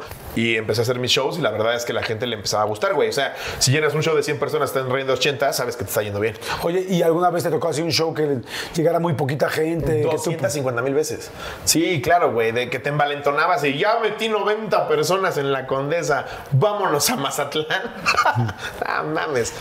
Cuatro personas, güey. No. Sí, sí. Un lugar sí, de sí. 90 personas. Y que te avientas el todavía llegan y hay que esperarnos un poquito más. Y seguro es el tráfico. Y te empiezas tú, no, es que la gente aquí en Mazatlán es bien impuntual. Oye, ¿y, y- hiciste el show con cuatro personas? claro. Claro, lo No haces. manches. claro, lo haces. Sí, ¿Y tú güey. también te pasó que había muy poca gente? Yo todavía más seguido, porque yo, yo empecé de las. de- sí. No, Eh, ese, ah, era, tocó ese era mi normal. Así, shows en, no es mamada, shows en trajineras, güey. Yo con Vine ya llegaba con un punch de por lo menos en la, en la Ciudad de México te lleno un lugar de 80 personas. Nunca sufrí esta onda de no en que llegó nadie. O me Sí. tengo que subir a el camarón panzón. Yo tuve Soldins. Sí. Soldins. Cero personas. ¿Cero? Cero personas. Estar tú en el camerino esperando a que llegue la gente y te digan, oye, no llegó nadie. Ah, bueno, pues llamo a mi casa. Sí. Mira, hay un, hay un show que los más fans de La Cotorriza consideran el episodio cero de La Cotorriza. Sí. Yo emprendo mi primera gira y digo, la voy a documentar. Quiero que la gente vea lo que es la gira de, de un comediante que va iniciando. Yo no sabía en ese entonces que más bien era que vea la gente lo que es la carrera, digo, la, la gira de un comediante fracasado. Yo no sabía, yo no sabía hasta que lo vi tiempo después, que no era un comediante primerizo, era un comediante fracasado. Porque empieza a llegar un chorro de lugar. Me gastó así el dinero de la vida en mis ahorros. Fue una serie de como seis episodios nada más. Porque pues el dinero, ¿no, Jordi? Entonces voy yo a León. Y a cada, a cada show me llevaba yo un invitado. Porque era, es muy cagado el, el camino del stand-up. Cuando te empieza a ir bien, te conoce todo el gremio, pero no te conoce la gente. Entonces había un crees- punto. tú había un te punto sientes, güey? Sí, Y había un un punto en el que yo ya sabía. Mira, Franco Escamilla por lo menos se sabe mi nombre Sí. pero meto dos personas a un bar. Entonces como que hay una onda rara de los grandes porque, eh, porque me han visto trabajar, tal vez ya por lo menos me ubican, pero el público no. Me llevo yo a cada episodio a alguien y casualmente me llevo a Slobo de invitado a la peor ciudad. Me voy yo a León a, a filmar la fecha en un lugar en el que estábamos esperando a 300 personas. El Maybach Concert Hall. Maybach Concert Hall y vendemos cuatro boletos. Concert Hall. Sí, Concert Hall. 300 En el personas. Concert Hall. Sí. Four. Era para bandas de rock, güey. Sí, Y y, vendió llegan, cuatro llegan boletos. cuatro personas. Entonces, pues se vuelve hasta como una fecha en la de. que, Eran o seis sea, ya contando al manager. A Sí, o sea, se, se- se siente el tour manager. Algunos meseros, como no había tanta gente, les dicen, pues siéntense a ver el show. Y yo sea, decía, puta, Ricardo me está invitando, güey, pues me voy a rifar. No sé, me, está, me pidió. tenemos, tenemos grabado todo ese proceso de llegar ahí, que, Wow. nos- que me den la noticia de que no hay nadie. Pero está grabando. Todo está No grabado. sabes cómo se veía, güey. O sea, sí, o sea, veías siete sillitas llenas y todo el puto lugar al fondo vacío, completamente vacío. Entonces, este, muy cagado porque pues a través de toda esta desgracia, en Camerinos nosotros dos estamos zurrando de risa, haciendo chistes de eso. Así de, ¿y qué le tienen que decir al mesero? Siéntate, siéntate, siéntate a ver al pendejo. O sea, te, te lo juro que hacíamos, ah, nosotros hacíamos chistes de lo que nos estaba pasando. Y al final del episodio, hasta le digo, le digo yo a Slobo como, "Eh, eso me pasa por hacer este, una fecha el día de la Feria del Globo y que no sé qué. Y me dice, mira, tranquilo. Por lo menos la gente vio una hora, hora y media de pura cotorriza. Como que hasta dice la palabra. Por Sí. eso los fans dicen, siento que este es el episodio cero. Ajá. Porque es antes de que empiece la cotorriza, nosotros burlándonos de lo que me estaba pasando Y eso en está esa grabado, gira. o sea, está ese programa. Sí, en- ese programa lo en pueden buscar ahorita en YouTube. Busquen, Sí. busquen De Gira León. Y ahí van a En encontrar el ese canal video. de Ricardo. No. Ahorita hay, gente que me conoce hace un año y entonces piensan que el camino ha sido sencillísimo. Ah, pues es, es nada más el pinche zipizapo que dice mamadas en YouTube, güey. Es que, no, güey, espérate. Hay, hay muchos años de comer mierda previo a que pegara uno de mis siete proyectos que fracasaron. No, y por pura estadística, deja tú que seas afín a un comediante o no, o consideres que es el güey más imbécil de la historia. Por pura estadística, si tú como abogado tienes problemas tratando de ejercer y, y- y salir chingón, o como arquitecto, como, como doctor, que hay 200 mil personas al año que estudian eso, imagínate la comedia, güey. Sí, no todo el mundo quiere. Hay 60 cabrones. O sea, pegar es todavía más difícil. ¿Y cómo empieza la cotorriza? Empieza la cotorriza porque nos conocemos, resulta que somos vecinos, nos empezamos a Se conocen en el rol stand-up, ya los dos Sí, conocimos en un bar de stand-up que se llamaba El Beer Hall, donde la gente ¿Cómo su primera plática así de.? Fíjate que yo le parecí mamoncísimo. Se me hizo mamadorcísimo, Yo, güey. yo soy, yo eh, me considero un tanto, y los que están cerca del micrófono escucharon ese eructo. Eh, yo, yo me considero relativamente introvertido, pero como que hay un cambio de velocidad con el que me abro mucho. Yo no me le sé acercar a un extraño. Si alguien me presenta, si alguien me dice, Jordi es lobo, es lobo, Jordi, a los dos les gusta Corazón de Caballero, la película, platiquen. Ahí yo ya me, ya empiezo a hablar como perico, pero no me no acostumbro, no sé cómo relacionarme con gente que no conozco. Y yo Me en presento- escuelas, güey, no mames. Este güey conoce a todos. ¿Te gusta Haití? Es- ¡Ah! Es- yo, lo he, yo lo he visto tener conversaciones sobre la selección de Costa Rica, güey. O sea, este güey de lo que quieras, hace amigos y tiene temas y yo, yo no. Me lo presentan y como, ah, Y no, mi rompehielo como, como hombre FIFA, hombre. Dije, ¿qué pedo? ¿Quién le vas? y yo, a mí no me gusta el Y fútbol. me dijo, a mí me caga el fútbol. Y yo, uy, si hubieras sabido que te ibas a cagar, ni pañal te pongo. Le parecí muy mamador, pero cuando de repente me dicen dónde vivo, dónde vive, le digo, güey, yo también vivo por ahí. Y empezamos a platicar de cosas de, y los quesos que se ponen ahí, Sí. la madre y demás. Y también notamos este, que también es parte de reconocer el privilegio, que éramos dos güeyes que, pues, afortunadamente, por lo que conectábamos era porque vivíamos en la misma zona, no por, ah, a ti también te abandonaron tus dos papás, porque, porque en el stand-up se da mucho... También violaron a tu jefa. Somos super besties. En el, en el stand-up se daba mucho esta onda Unas como, historias, güey. como de como de boxeador, ¿sabes? Así como de si tú no tuviste que comer sopa de piedra en algún momento no vales lo suficiente. Fue el primero al que le dije bien en dónde vivía. Y entonces se dan cuenta que viven cerca. Nos damos cuenta que vivimos cerca, nos damos cuenta que crecimos en un ambiente sumamente similar, eh, hacemos clic en un segundo, empezamos a hacer shows. Yo traía más fama porque venía de redes sociales. Y yo, Yo- seguía haciendo shows en billares y taquerías. Cuando este güey estaba en una trajinera, yo ya te metía a 90 personas en Puebla. Pero, a ver, espérame, ¿cómo estás en una trajinera? ¿Te contratan para una trajinera? Mira, hay, hay una persona clave detrás de ese movimiento de, de cucarachas del stand-up, un güey que se llama Macario Brujo. Junta a. a- Sí, tipazo. junta como a 30 comediantes de todos pinches lados. Para decirnos, a ver, los quiero mentorear ahora que ustedes son los nuevos que creo que traen gracia. Y tú como nuevo, güey, ubicas a alguien que mete 15 personas y para Y ti es Dave no Chappelle. mames, nos invitó Sí. a su casa. Nos sienta a todos. Él, él hace mucho tiempo tenía problemas con drogas y entonces está muy, muy familiarizado. debía mucho. Se habían perdido tres cargamentos. el, que, el que lo quiera Entonces fue- ayudar, ¿no? fue muy sencillo. Sí, entiendo, la tarjeta Palacio, me pasa a mí también. Fue, fue muy sencillo, todos teníamos que llevar 5 mil pesos. Entrar a los 10. La verdad es que 100% él se toca su corazón de decir, voy a mentorear a estas pinches cucarachas fracasadas, porque eso éramos todos los que nos juntó en su casa.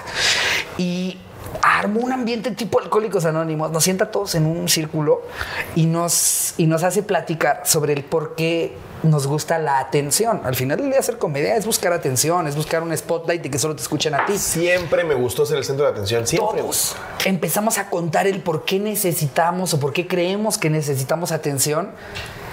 Me Jordi parecía de tus entrevistas, todos chillando, güey. Todos chillando. Y, y yo siento que yo encontraba el Y entonces Me quedaba pensando en sus épocas en Canadá. Sí, y yo, ey, entonces a un amigo le da la Nimbus 2000 y yo tenía la Nimbus 1999, ¿no? Una inseguridad que me causa. Pero muy cagado porque ves a gente de todos los backgrounds distintos conectar hacia un mismo propósito, el por qué busco atención. Entonces este güey nos dice, ¿quieren volverse buenos? Váyanse a valer donde puedan. No cobren. No, nada. O sea, Es que, güey, busquen no sabes, o sea, escenario. hay, hay- veces que llegas al show, güey, entregas tu material, te- estás nerviosísimo, llevas cinco meses haciendo stand-up y de repente dice el güey que lo organizó, eh, carnal, no salió nada, güey. De hecho, debemos cuatro mil varos. No, el, pri- el pri- el principio es terrible. El principio es terrible. Yo toqué fondo cuando conozco a mis suegros, nos vamos a un italianis. Yo no tenía de dónde pagar para, para invitarlos, güey. No tenía ni dónde pagar para invitar a Charín, güey. Voy a invitar a mis suegros, que además llevaban una tía que digo, también no se pasen de ver. Luego pide el tartufo al final, chinga, toma. Le pides que, pides, le pides que echen más queso, dices, no, güey, ya. También contrató al gata Guriate. No, hombre. ¡Ya no pidas pan! y me marcan para, para decirme cómo nos fue en el show an- del, del día anterior y me dicen, debemos cuatro mil varos, güey. Y dije, se acabó. Se acabó. Voy a regresar a ser abogado.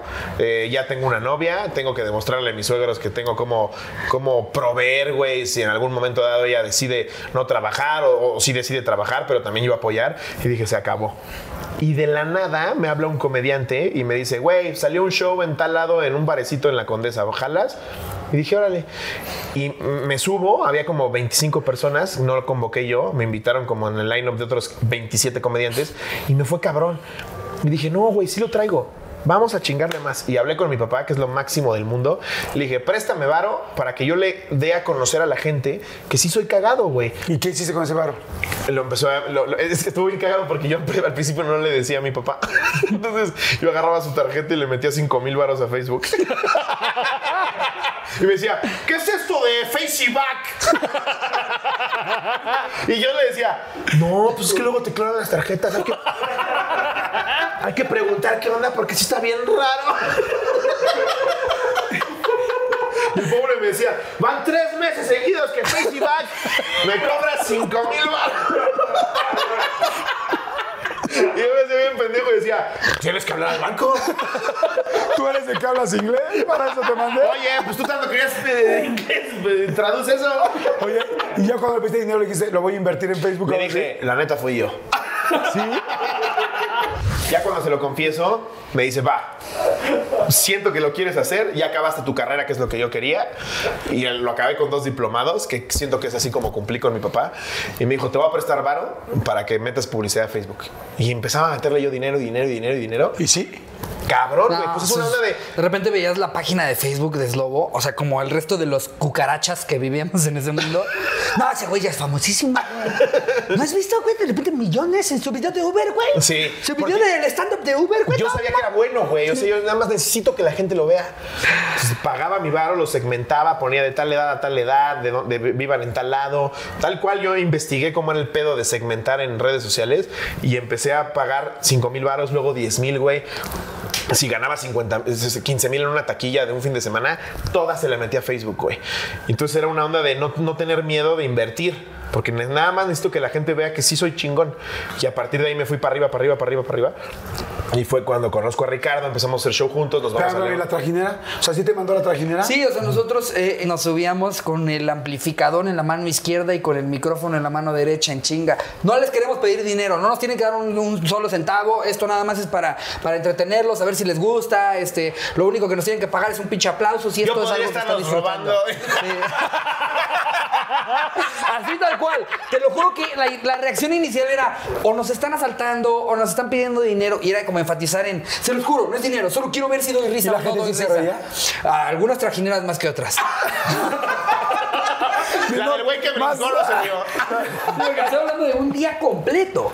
Entonces, ya cada quien se subía y hacía sus siete minutitos. Éramos como cinco o seis personas y nos íbamos a, alcanzar, a juntárnosle a otra. Éramos a más comediantes que gente, güey. Llegó a pasar mil veces. Éramos más comediantes en camerino que público. ¿Y sí les daban dinero al final? No, no, no, no. no. eh, Era real, con- No, les porque aparte. Macario nos decía, esto no es de hacer varo. ¿Quieren ver si realmente se quieren dedicar a esto? ¿Quieren ver si son buenos? ¿Quieren realmente agarrar horas vuelo? Qué chingón. Váyanse, no cobren un puto centavo y súbanse a los lugares que más pena les dé. Y las tablas que agarras, Claro, de repente, de repente yo empiezo a llegar a shows en los que tal vez la trayectoria de otros, aunque mi vida ha sido más privilegiada que la de otros, mi trayectoria no tanto. Me iba bien en ese grupo de comediantes, conozco a Slobo y les digo, ábranse todos, ya me voy con el Slobo.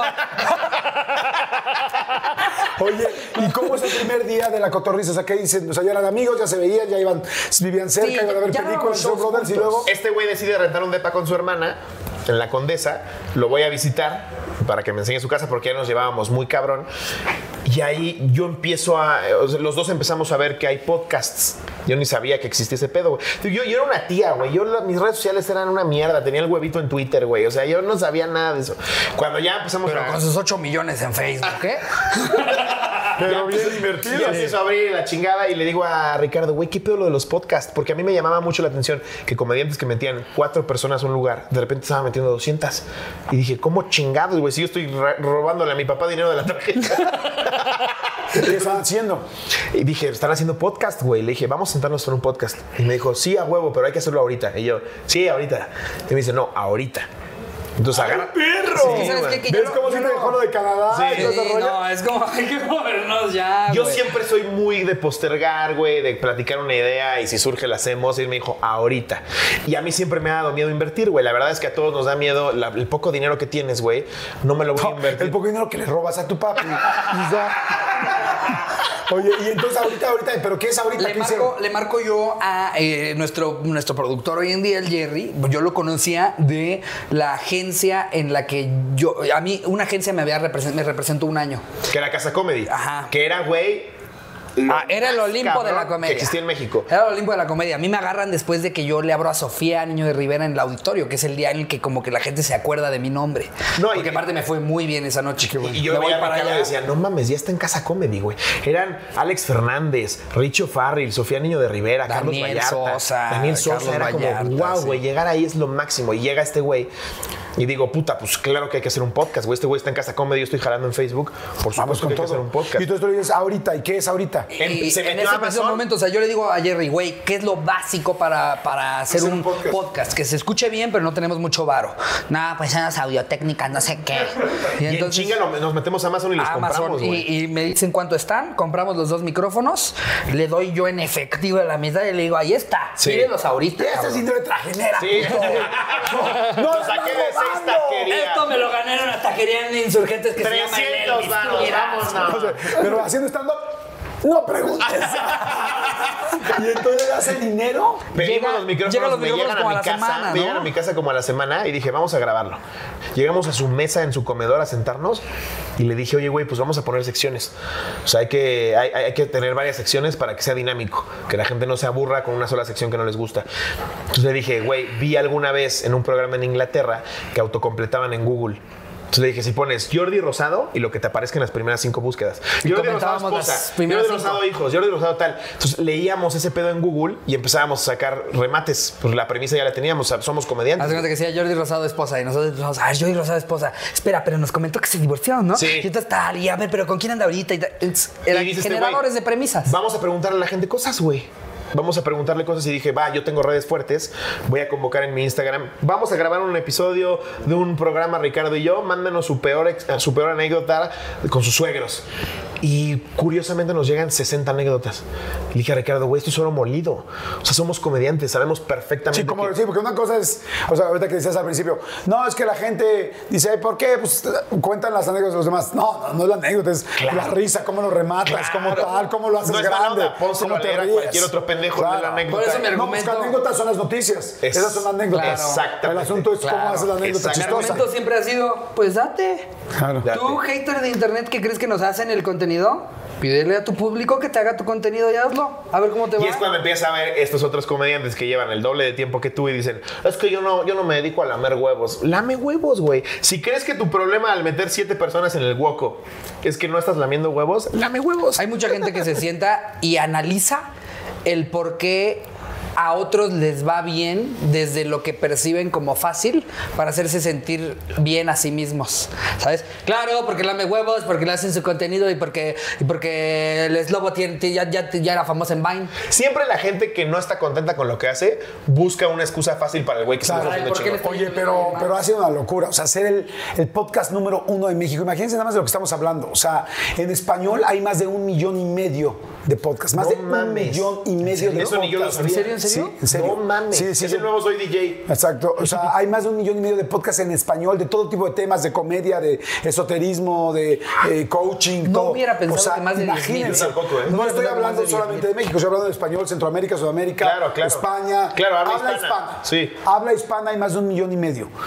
Nosotros somos uno de los países más grandes y más importantes en Internet. De hecho, somos, creo que el segundo más importante de Internet en el mundo, de cómo se Internet en México. Y la mames. Ciudad Si no, de al México señor Slim. es la ciudad con más cuentavientes de, De Spotify. de Spotify Del en todo el mundo. mundo. y ser el mejor del país. O sea, no es una casualidad lo que pasó, no es una casualidad que se juntaron, no es una casualidad que les va tan bien. Claro. O sea, la- yo tenía muchas ganas de que la gente este, viera esta dinámica, conociera la nación, porque ya los admiran. Hay gente que, lo- los que lo conocen, los que los conocen, los admiran.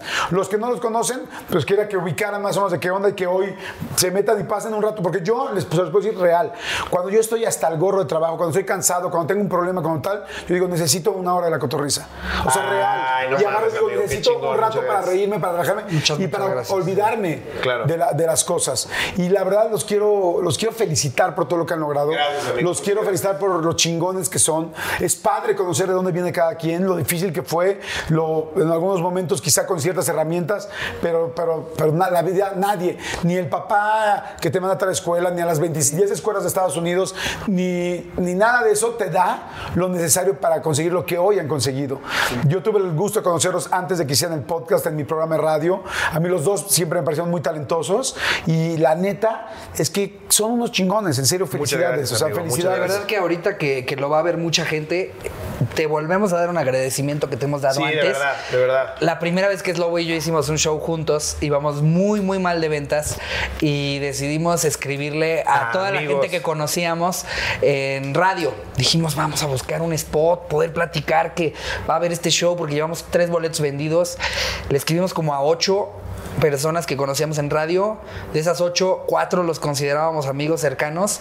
A ti no, te conocíamos como de, es el güey que nos da chance en su programa. Yo no O sea, tenía en WhatsApp, güey. no nuestro- me dijo, le voy a escribir a Jordi. Y yo, sí, güey, ajá. El único, el único que nos dijo, vengan, anúnciense, hagan, es Jordi Rosado. Sí. Eh, y también fuiste el primero en decirle a los comediantes, a las cucarachas del stand-up, porque no invitabas a famosos, era, ¿alguien quiere venir a dar risa cinco minutos y, y probarse frente a mi público? Eras tú. Sí. Ay, qué padre. Igual ya son los de- de verdad, para que nosotros- llevamos siete que nos ponen sentimentales, pero neta, güey. Pero si el llanto lo voy a echar es dándote las gracias, cabrón. Porque en el Nosotros, peor nosotros momento. que sabemos lo difícil que es esto, güey, lo complicado que es llegar, la cantidad de hate que recibes, igual a veces en su mayoría innecesario, porque somos personas, la gente deshumaniza a, la- a las personas que se dedican a hablarle a grandes masas. Y tú, güey, que tienes una carrera tan cabrona, que estás consolidado, güey, que has salido a un chingo de cosas, dijiste, sí, güey, vengan, a huevo. y para Y no se los olvida, como- ¿eh? No se sí, los de olvida. verdad, No, pues no, no tiene nada que agradecer, al contrario, son unos chingones, muy, chavos muy talentosos. Muchas gracias. Y qué padre que hoy podemos estar aquí juntos con esto. Sí. Y como le digo a toda la gente, o sea, el podcast más importante, eh, hay varios podcasts muy importantes que se están peleando generalmente Claro. en primer lugar, pero todos son muy buenos a nivel internacional, comprados por plataformas internacionales. Sí. Eso es muy importante, que los vamos mexicanos, que lo que hacen, a mí siento que tiene un público gigantesco, por ejemplo, en Estados Unidos, de mucha gente que extraña México Exacto. y que ustedes los acercan a lo que es México, a la gente que nos hace que se nos olviden los pedos por un rato, los problemas. Todo el mundo tiene unos problemas. Sí. Hoy, lamentablemente, hay un eslobo con un problema con, con los papás que sufrieron una situación o con tal situación complicada. Sí. Y, hay, y hay un Ricardo por ahí con sus papás divorciándose, con una hermana quizá con un problema, ya hablando en serio, con una situación, con una mamá con cáncer, con un Claro. tal. Y entonces, chistosamente, ustedes hoy son la cura de los dolores que tenían antes. Y eso es algo bien bonito, que, que quizá es padre pasarla bien, es padre pasarla chingón, pero, pero hoy ustedes alivianan a mucha gente que tiene Sí. esas broncas. Y, y hay muchos motivos por el cual están hoy aquí. O sea, no, no me refiero aquí, sino me refiero a donde están eh, parados hoy como individuales, porque los dos son muy exitosos individuales dando sus stand- sus stand-ups y como equipo. Y puede ser la preparación, puede ser las tablas de salir a romperte la madre sin miedo a que no te den un peso y a tal. Puede ser el ni modo, me juego y robo a mi papá y le hago una lana y, a- y gano El lo único que pobre, acabo de ganar en mi vida, lo primero que gano en mi vida después de esa terrible experiencia de poner dinero en tal o cual, todo lo invierto y todo lo saco porque confío en mí, porque Sí. creo en mí y, y- y eso es algo fantástico. Entonces, por eso yo les quería eh, regalar algo muy, muy sencillo, este, que es evidentemente este logo de la cotorriza, Ay, que es muy chingón, pero hay algo muy importante y es por qué funciona algo así. Por las tablas, por el trabajo, por la buena vibra, por la chinga, por, por el no me importa lo que estudié, esto es lo que amo, no puedo estar haciendo toda la vida esto, quiero hacer esto otro, tengo que enfrentar a mi papá y decirle que no, pero hay algo más cabrón que esto que han hecho ustedes dos, que es la cotorriza, y es por la amistad. ¡Guau! Como truco de No magia. quedamos que no íbamos a llorar. Muchas gracias. por la amistad que tienen. muchas gracias. Porque puede haber Sí. mucha gente con talento. Sí. Pero, pero, pero que dos personas tengan esta vibra tan chingona es lo que hace que tanta gente recurra a ustedes por un rato para alivianarse. Esa amistad, esa vibra, es el estar ahí, porque hoy platicamos unas cosas, pero estoy seguro que si hablamos de los problemas que han tenido, de los pedos que han tenido, de tal, es, esa es donde la amistad te hace a la otra persona. Porque gente talentosa, claro que hay. Gente chingona, claro que hay. Pero gente que puede encontrar una fórmula así, es por la amistad que tienen entre ustedes. Entonces, se los doy a los No, dos para que nunca se les olvide. chingón, Es un amigo, regalo valiosísimo, de verdad, muchísimo. Que nunca se les olvide. Más viniendo de ti. Verdaderamente. Amigo, de verdad, que, de verdad de corazón lo apreciamos un chingo. O sea, viniendo de ti es un valor agregado, cabrón, y te lo agradecemos muchísimo. Muchas gracias. No, al contrario. Sí. Este, que cuando lo pongan, donde lo pongan, donde lo cuelguen, este, ay, estoy hablando de esta madre, ¿no? donde lo cuelguen, se acuerden.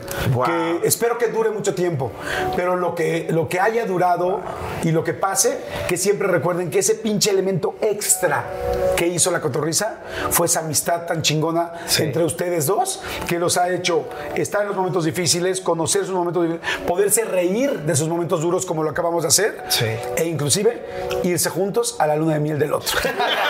Wow, Muchas gracias, amigo, de Qué placer estar aquí, Muchas, muchas muchas gracias. Gracias.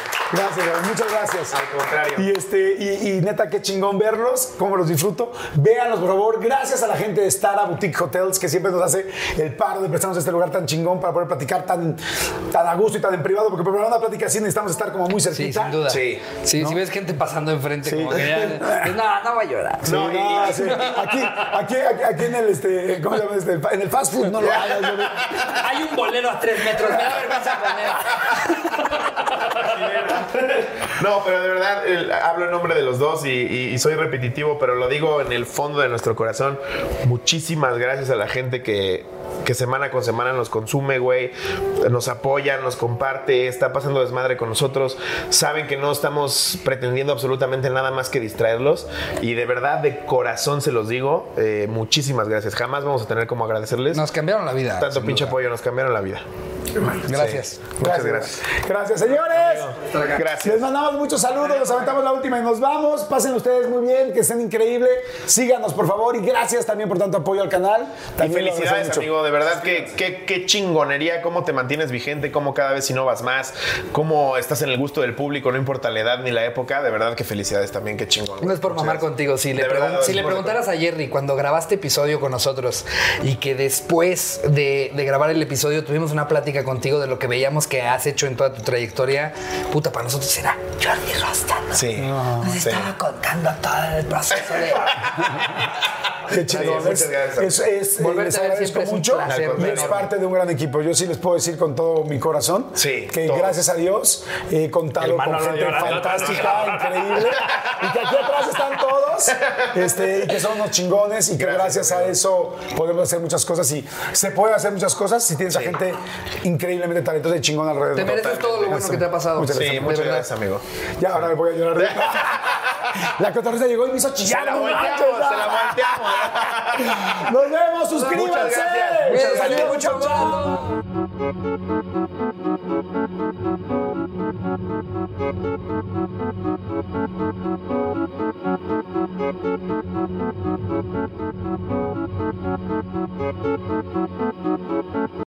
Cuando tu espacio contiene la duradera fragancia perceptible de Airwick Vibrant Scented Oils, buscarás más razones para tener invitados, desde cafecitos con las comadres hasta cenas con los suegros. ¿Por qué huele riquísimo?